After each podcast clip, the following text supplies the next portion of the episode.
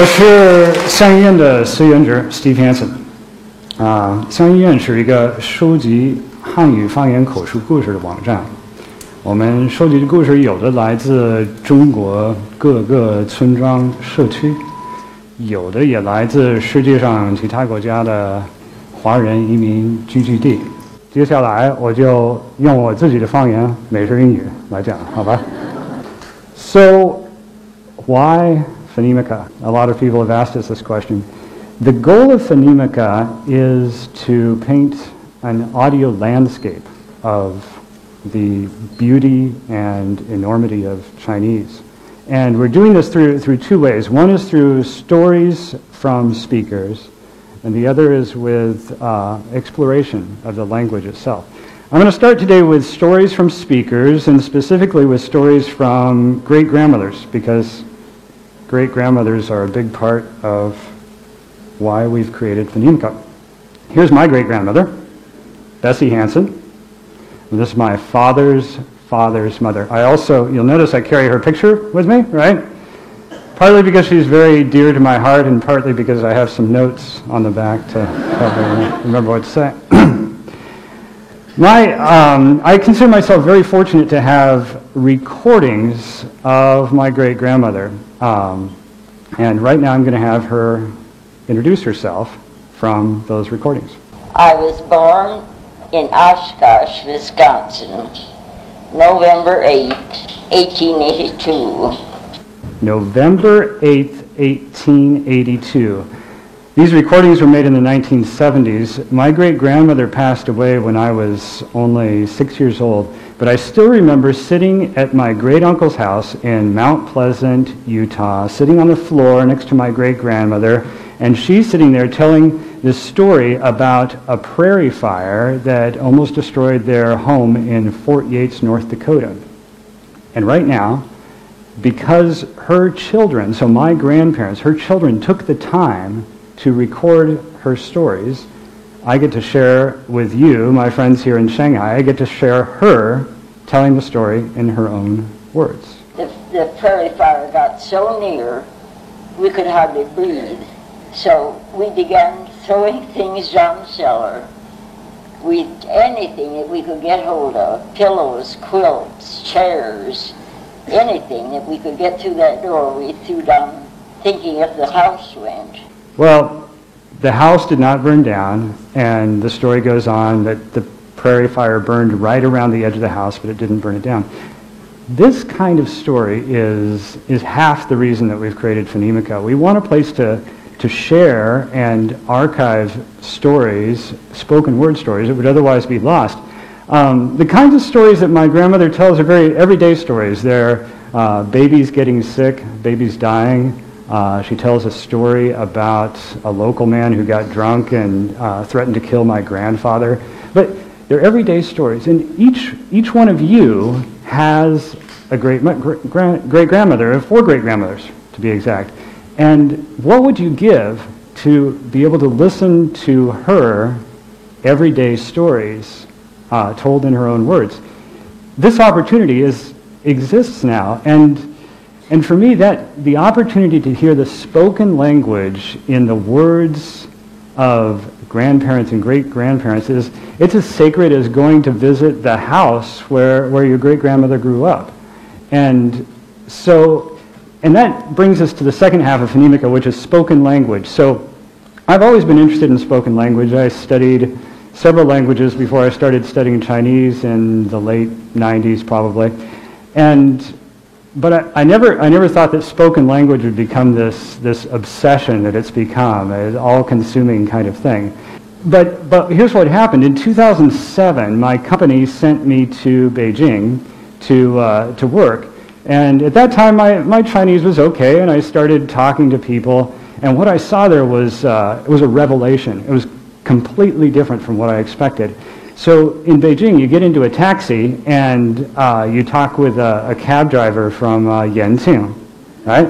And you find here Yanqing, 30 kilometers outside of Beijing, and they have their own distinct dialect. They don't even say Yanqing, they say Yanqing, right? Um, it's, uh, it's a different world. Or you talk to the, you talk to the store, uh, the people who work in, in Beijing, the, the clerks, you talk to the barbers, and you find that each one of them has almost like a, a secret life, right?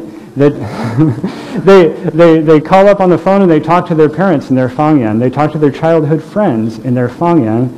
And of course, for you Chinese, you might, you might think, oh, well, of course, yeah, I know, so what, right? The situation exists. But for an English speaker coming from the United States, this situation is completely unexpected, com- completely different. Um, in the United States, we have, well, I'll show you a dialect map. So this is a dialect map. You can see we have, uh, if you go from the northeast to the south to the west, we have different dialects of, of English, and we talk about them, but they're not, they're not all that different. It's like, it's like Putonghua in, in China. So if you, you take Dongbei, Putonghua, or, and you compare that to Taiwan the Guoyu, right? There's, there's some difference, but it's not, it's not big differences. And it's completely unlike this situation that we have mapped on Phonemica. So each one of those little flags, the different color represents a different dialect. And each one of those is, many of them are completely different from Putonghua. Many of them are completely different from each other. And that situ- situation simply, simply doesn't exist in American English. So that, that to me was a complete surprise. In 2007, the other surprise that I had was that I saw, along with the social change and economic development of China, you've got language change on a, on a massive scale, unprecedented scale. So you have the situation where often uh, children you have some children who can't speak to their grandparents because of language change. And sometimes it's very natural. So if you get uh, a, a, husband from uh, Hubei and a wife from Guangdong, they get together and they, they speak Putonghua, right? And, and so naturally the kids speak Putonghua. And so that, or sometimes you have a situation too where uh, a parent doesn't want to speak to their child in uh, Fangyan because maybe they, they want the child to grow up with the social and economic advantages of Putonghua. So regardless of the reasons, what we have now in China is just language change on an unprecedented scale. And I started realizing that, and then in, two, in 2009, um, Kellen, my partner on Phonemica, he approached me with the idea, hey, we should, we should collect recordings of every Chinese dialect. Yeah, we should. Who, who wouldn't want to do that, right? And, but then the question was, so, so how are we going to do that?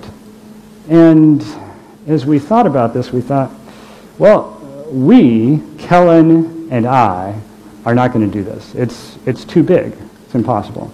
But we, all the people that we have met and will meet who, who enjoy Fangyan, who love their own Fangyan, who want to share them with the world, we could do it together. And so what we've built with Phonemica is a platform. It's a place, it's a place to share these stories. you know, so this user, user created content. So what this is, is this is content created by you, the speakers of the Fangyan. And we think it's the right approach. It's not always easy. It might, it might look easy, like you look at the map and you're like, oh yeah, you just wait and the recordings come in. But what user created content means is we have to, that means hundreds of people, all 300 of those people on the map, they have to learn how to make a good recording, right? And sometimes making a good recording is not easy. You, you have to find a quiet place. Uh, try doing that in Beijing. No quiet places in Beijing. Maybe, maybe that's why there's only, there's only one recording from Beijing. Anyway, so you have to find a quiet place. You have to have a microphone set up. You have to have everything set up. And then sometimes the person that you're interviewing they don't know what to say. So I was listening to the recordings of the great my great grandmother, and I found this place where you can see on the transcript. So Lois is my grandmother, and she's interviewing Bessie Hansen, who's my great grandmother. They get the recorder set up, and here's what Bessie's reaction is. Uh, yes, you have to talk to this. Why, Lois, I, I'd have to work up an outline, and no, no. Just go ahead and start with where you were born and that kind of stuff. So it was a little hard to hear. It. Not again. So they, they recorded her a number of times. I have two hours of recordings. But the response that we give, a lot of times we have people email us and say, how do I get a good recording? And the answer is just to follow the same process that they followed with my great great-grandmother, Bessie Hansen. Just find the quiet room, find the recorder, get everything set up, and then record. You can record for 10 minutes, 20 minutes, 30 minutes, it doesn't matter. You can't get good stories for 30 minutes, but you can get one good story. And that one good story you can clip out and contribute to the project. So uh, user-created content is difficult sometimes, but people are doing it, and they're creating this map. So to, really, to all of the people who have contributed to recording so far, I salute you. Especially if um, you've contributed to recording of a, of a grandparent. It's not easy. It takes time. The other, the other interesting thing, you look at this map and you see there are some places that are blank, no recordings. And this, this is, yeah, people are looking at the map, and they're like, where's my, where's my Fangyan? Right? And we get this, I get an email probably every week, somebody asking, hey, so, hey, I just found Phonemica. It's really cool. Oh, it's great. But why don't you have my dialect? Right? And every time I write back an email and I say, the reason we don't have your dialect is that our content is created by people like you. Go record your grandmother. Go record your uncle who loves to tell off-color jokes. Yeah. Go record someone. You and, and they are the owners of the Fangyan. You're the only people who can pass it on to the next generation. You're the only people who can make it part of this project. So sometimes that's a little hard to understand, but these are minor questions. The big question that Kellen and I had two years ago was not are we going to get good recordings, but is anybody going to do this? You know, uh, two years ago it was just two of us, and uh, it was good there were two of us. You know, I I pushed him when he got discouraged, and he pushed me when I got discouraged, but it was just two people, and and that's finally we realized this is not this is not good. We need to get this project out to the world. And at that point, we started talking to everyone. We talked to linguists at uh, Beida, Beiyu, Nanda, Fudan, maybe some other places. We talked to linguists. We talked to their students. So a lot of them, after we talked, they said, oh, why don't you introduce the, the idea to our class? And after we introduced the students, we started getting, we started getting some volunteers. So instead of just two people, then we had you know, three, four, five. We had a handful of people. And, but then the other thing is, to me this is a lesson for any of you who are interested in being entrepreneurs or you want to have a social enterprise. The thing that you, that's hardest, your, your biggest risk is not having a, a competitor. It's not, it's not having a bad market. Your biggest risk is not socializing, not spreading the word, not talking about your project. And after we started to talk about our project and get it out there, we, we understood much better how we need to build the product, how we need to how we need to talk about the project, and then things started coming together. And so what happened last, we had our official launch in the spring of this year, and after that launch, we got some media attention. And since that media attention, the project has really started to grow. So now we have several dozen long-term volunteers. We have several hundred people who are contributing recordings like you see on the map. We have 7,000 or 8,000 people who have signed up for the website so that they can contribute content.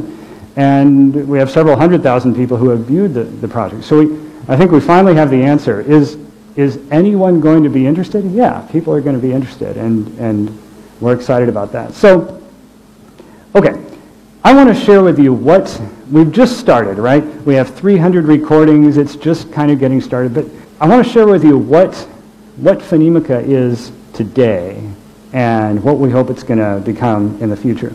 Today what we have is we have great stories. That's the recording that you're supposed to hear. 妹妹嘅家长呢就进子来了，这妹妹说的咿呀文拐鼓。You were supposed to guess where that's from. Can anyone guess where that's from? If you're from Shanghai, you can understand that, that recording. You can see on the map now that it's, it's not from Shanghai, the, right?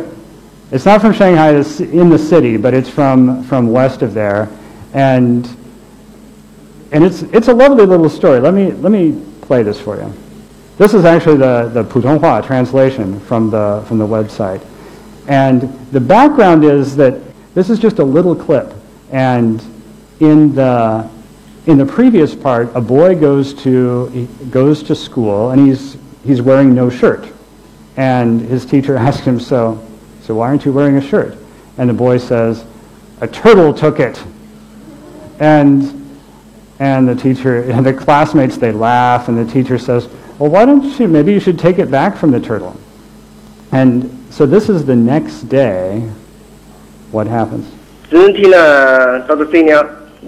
妹妹个家长呢就盯着来了，叫妹妹耍的一牙文怪骨，他是到同学过开个嘞？我我们妈有门流，问问啊朋友这种事体伐？都过啥过啥哎不带个来？我当了个老师呢，村里人呢才是帮着行。行到这个我这个三十点钟呢。The story goes on. You'll have to listen to it on the website if you want to hear the whole thing. This is a great example of.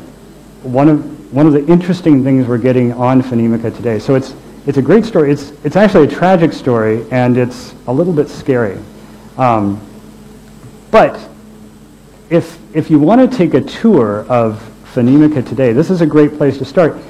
The second place that I'm going to take you on the tour is not from the physical map, but instead, let's take a look at the map of Chinese, right? Everything Chinese is. What you see up there is the 10 major divisions of Chinese according to the Chinese Academy of Social Sciences. That's, that's the system that we use. And you might look at that and you say, oh yeah, Chinese is really big, right? 10 major divisions. We have Mandarin, Wu, Cantonese. Wow, yeah, it's big. But, and, and the recording that you just heard is from Wu. But this is just the first layer. I'm going to play you another recording right now that is another recording of Wu. And if you're a Shanghainese speaker, I want to tell me, I want you to tell me, can you understand this? 硬站的呃，用买为国呢，就是让它抽哪里；要不同为国呢，就是这些字。嗯，所以就是这些字呢，可以记做噻。I'm not going to play the whole thing right now. If right, if you're if you're a Shanghainese speaker and you do not speak a Southern Wu language, you cannot understand that. You can see this is uh, if you're from anybody from Wenzhou. If you're from Wenzhou, you can uh, you know that recording. It's actually from a small village just north of Wenzhou. But here's the interesting thing that, well, here, let's, let's listen to the whole thing first. 我五呢，呃，养买外国呢就是养阿丑阿哩，养不同外国呢就是蝎子。嗯，那虽然就是蝎子呢，可是其做菜当好食好，我大家改善也蛮好。嗯，因为就是蝎子呢，所以就做菜虽然冇多，或者是在我哋细细去吃。People are always amazed when they hear that. So here's the thing to think about. So if you look at Sinic, ten major divisions. Those two recordings that you just heard are both within Wu. And, and there's immense diversity. All of those 10 major divisions of Chinese are the same. They have immense diversity within them. They have dialects that can't understand each other. And so then you start to see, wow, we're painting this enormous picture of what Chinese really is. Let me, but obviously there's much more than Wu in, uh, in Chinese. We don't have time for a lot, but let me take you one more place on the tour. Let's go way down south, right? There's Hong Kong, and if you go to the west, this should be in uh, Guangxi. And in Guangxi, here's a recording. This is Cantonese. A lot of you will recognize it as Cantonese. It's um, it's recognizable if you're from Guangzhou, but this is just an example of a, a really good story. I, I love the way this guy tells his story. So the background is the boy, uh, the narrator and his friends are playing on the roof of a hospital. And one of the boys falls in and he drags another boy with him. The, the narrator breaks his leg and that's where the story starts. 只肥仔呢就直接晕齐过咗。另外一只花名喊到马骝三个笼仔，成个人搭上我哋两个身上，乜事都未有。 间屋里头咧冷飕飕到马骝三咧就见到好多啲白布一吸到啲白布嘅台。然后只马骝三计系以前电视啲睇过啊啲实验室啊之类嘅嘢计白布底下下低啲系烧杯啊药瓶啊之类嘅嘢就行过去翻开块布此次系睇到对脚系乜嘢我阵时有啲啲圆唔识系咩事？就 见到系马骝三吓到成个人一顿都打落地底，剥开爆咗啲哭啊喊啊，真系我见佢哭，我跟佢哭。 So, if, if you can't guess how that story ends, you can go to the website and listen, but you're probably guessing correctly. So, that's the end of our little tour of Phonemica today. The one thing I'll say is that all of these recordings, what, what we really enjoy about the website is we're creating something by, by the users for the users. So all of the content on, on Phonemica is licensed under Creative Commons license, so it's, it's free for any com- non-commercial use. And so it's like, it's like building a public building with every, everybody's individual labor. So every, every recording contributes to this landscape that we're trying to paint of, of Chinese, and everyone can use it. So what are our hopes for the future of, of this, this map? So we've got our, today we've got 300 recordings. The way we see it, this, this is just the beginning. If you look at China, every, every village, every neighborhood in a big city has its own special dialect. Sometimes, sometimes they're very close, right?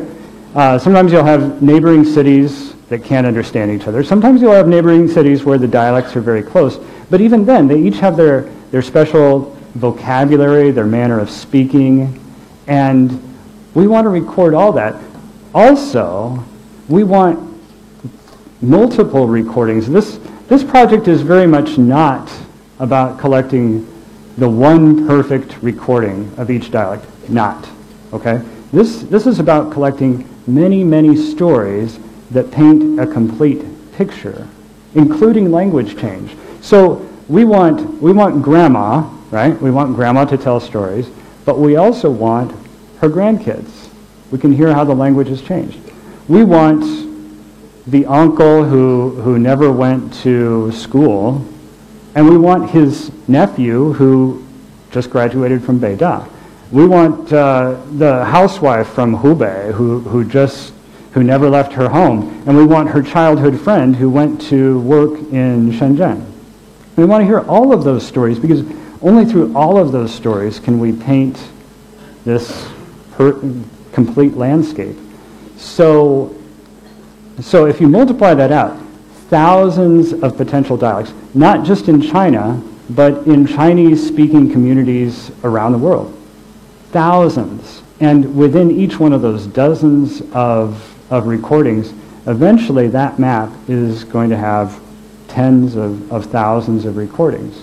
And who, whose recordings is it going to have?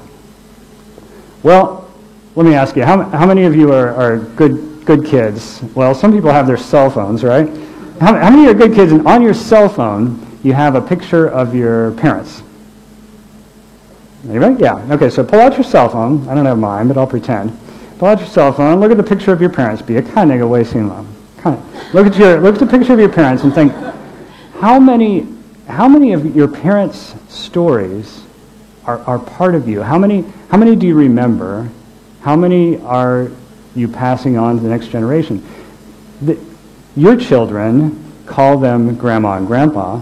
Their children call them great grandma and grandpa Those stories, it's so with so much change going on, it's very easy for those stories to get lost over time. So what I hope is that that map of tens of thousands of recordings will include some of yours, and together we can paint this landscape of Chinese.